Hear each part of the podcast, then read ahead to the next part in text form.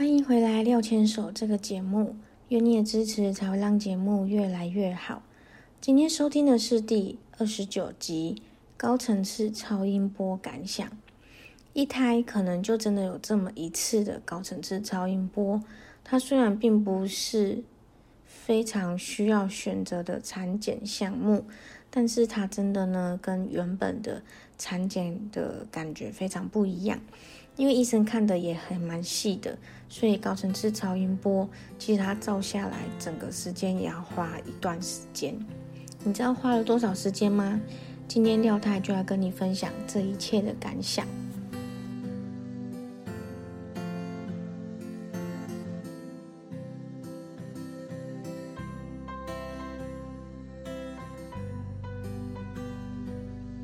本周的任务也都顺利完成了吗？到了假日是应该要好好的放松。廖牵手 Miss 廖 Daily 在这里与你分享有关于个人成长、夫妻大小事，以及即将迎接到来的育儿人生。不知道在这边能不能提供给你相同的共鸣，但是也欢迎你透过留言或是写信来分享有关于你的看法或是故事哦。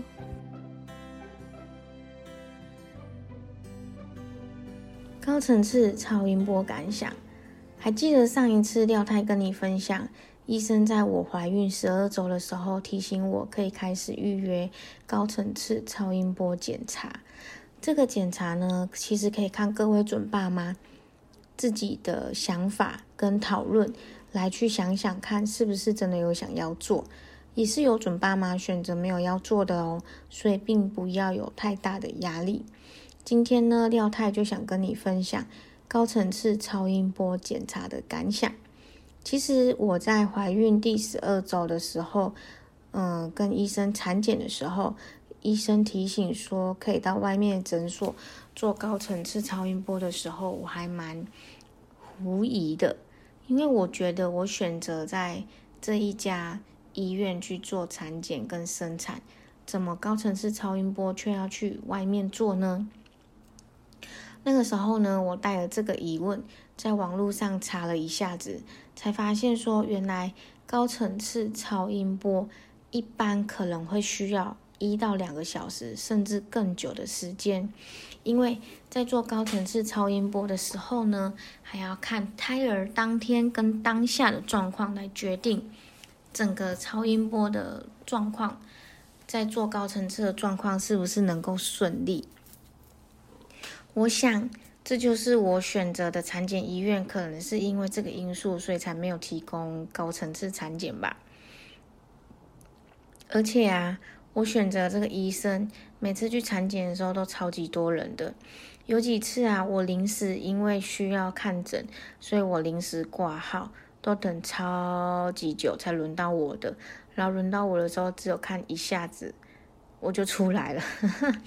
其实我还感觉医生还真的还蛮辛苦的。如果他有遇到生产，然后又要看诊的时候，我真的觉得他那一天根本根本就忙爆了吧，他压力可能很大很大。所以在我了解为何医院没有提供之后呢，我就上网查了一下，因为廖太的所在地在台中，所以我就上网查一下有哪些高层次超音波诊所或是医院呢？后来我查来查去，就发现其实医生推荐的这一间就还蛮好的了，所以我就乖乖的打电话去预约了。我当下呢是直接打电话去跟诊所预约的，在预约的时候呢，他会先跟我们了解，嗯，我们的预产期是什么时候，然后他会依照预产期来往回推算，比较适合来做高层次。超音波的时间，然后呢，嗯，因为我选择是孕儿诊所，孕儿诊所他会跟我们加赖，用赖的方式呢来提醒我们相关的注意事项，比如说产检的时候要穿哪些衣服比较方便，然后产检的时间可能有多长，以及你在做高层次超音波的时候相关的注意事项。那比较特别的是说呢，它还会提供停车的相关资讯。其实整个预约超音波的过程还蛮快的，所以我还蛮建议，如果准爸妈有想要做高层次超音波的话，就可以依照医生的建议周数去提前预约，选到适合的时段来预约检查。毕竟一个诊所如果说一天只能安排三到四组的孕妈咪来做检查的话，其实还蛮有限的。我来稍微整理一下我在孕儿诊所加赖之后，他提供了一些相关的注意事项。好了，它包含有告诉我们说陪同家属的限制，然后因为现在疫情的关系嘛，所以他也会告诉你说他会做相关的医调。第三个最基本就是要戴口罩。第四个就是他会请孕妈咪们特别注意说，嗯，在开始做高层次超音波检查的前一个小时，一定要吃饱饭，不要饿着肚子来。然后还要带妈妈手册，还有产检超音波八到十二周的照片，以及在怀孕这段期间呢，做过了相关的检查跟报告，比如说唐氏症的筛检等等。那他也建议呢，要穿好穿好脱的裤装。以及他会跟你提供一个费用的说明，还有诊所地址跟相关的停车资讯。虽然说诊所他是透过加赖来通知这些事项的，但他也会告诉你说，他不会透过赖来联络孕妈咪，他也会在预约时间到的前七到十天呢，再打电话提醒一次孕妈咪高层次产检的时间。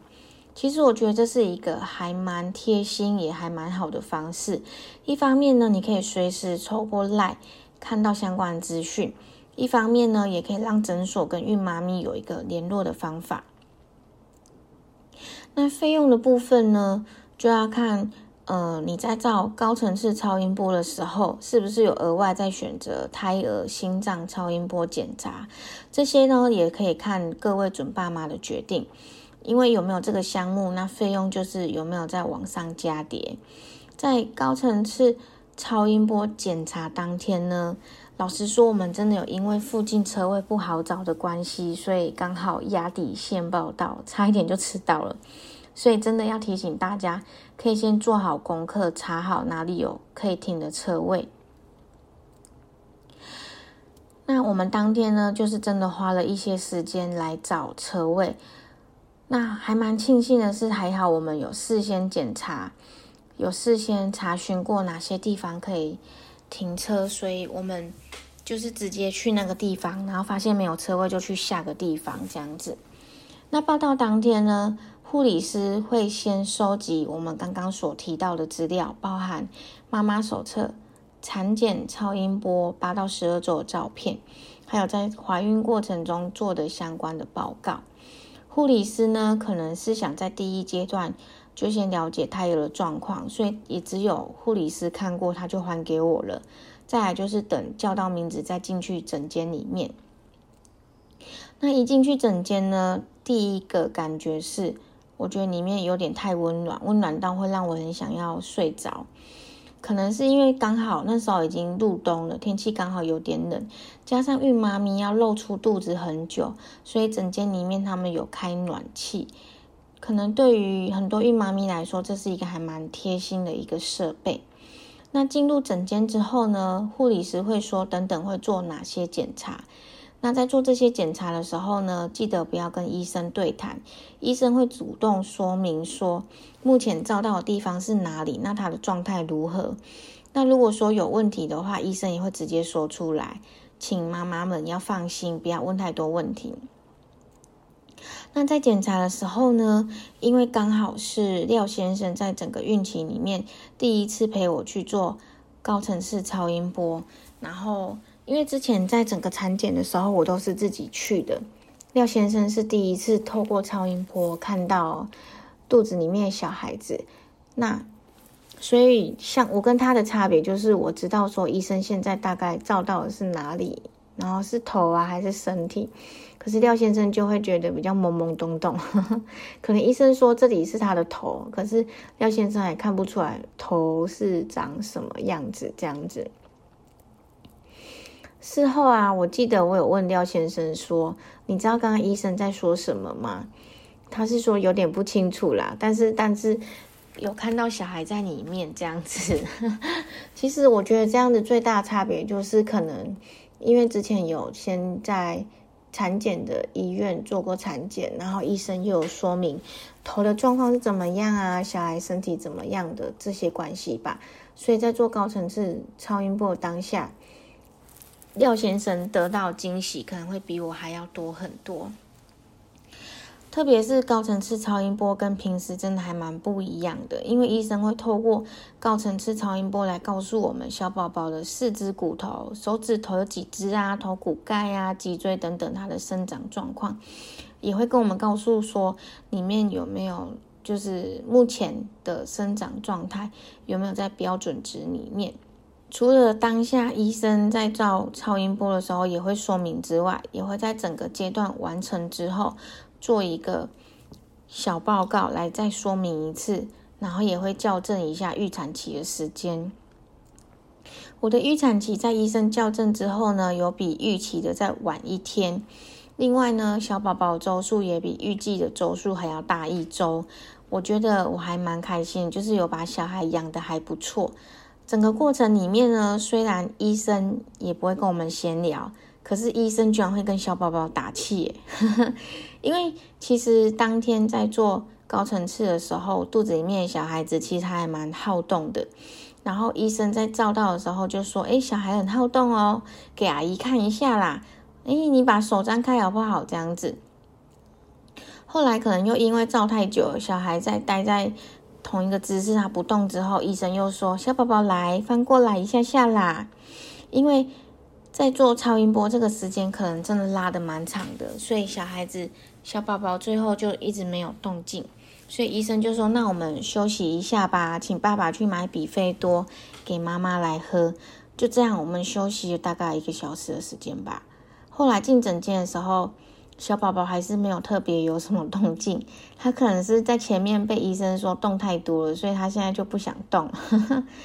那医生呢，他还是会尽力去把它给照出来。总算我们有整个整个过程总算照完的时候，你猜猜看花了多少的时间？如果去掉中间的休息时间的话，我们真的照了快两个小时诶真的不得不说，面对身体构造的复杂，胎儿呢，他其实又不会乖乖在那个地方等医生检查。但是我真的觉得，医生真的非常的有耐心，而且当天诊所好像只有营业半天的时间吧。我们那一天包含休息时间跟检查的时间，我们一直到快要两点才走。不管是医生啊，或是护理师，他们都没有人让我们感到有任何的不舒服，或者是他们想要赶快下班那种气氛。我觉得还蛮感谢他们的。重点是效率的部分吧，因为他们有说他们会把产检当下所有超音波照片分享给我们。我记得我好像是在隔天就收到 mail，看到小宝宝所有超音波的照片了，结果。廖先生就是跟我都知道小宝宝目前一切安好，然后整个健康，而且该长的地方都有长，所以我们就觉得还蛮开心的，也蛮有成就感的。那我今天呢分享的超高层次超音波，它是自费的项目，各位准爸妈可以自行决定有没有想要做，建议在。出发之前呢，可以先确认一下周围的停车资讯，以免因为要找车位而迟到。那高层次超音波，它会花一点时间检查，所以特别建议准爸妈，特别是妈妈的部分，一定要吃饱饭再去。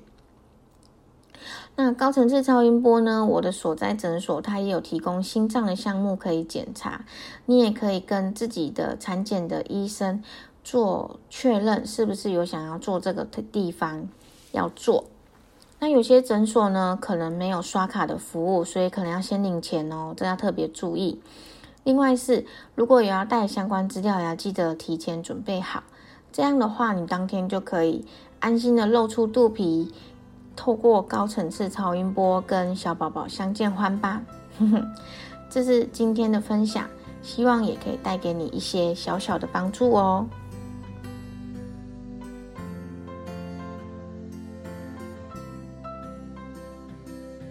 喜欢今天的内容吗？欢迎你订阅廖千手 Miss 廖 Daily 这个节目，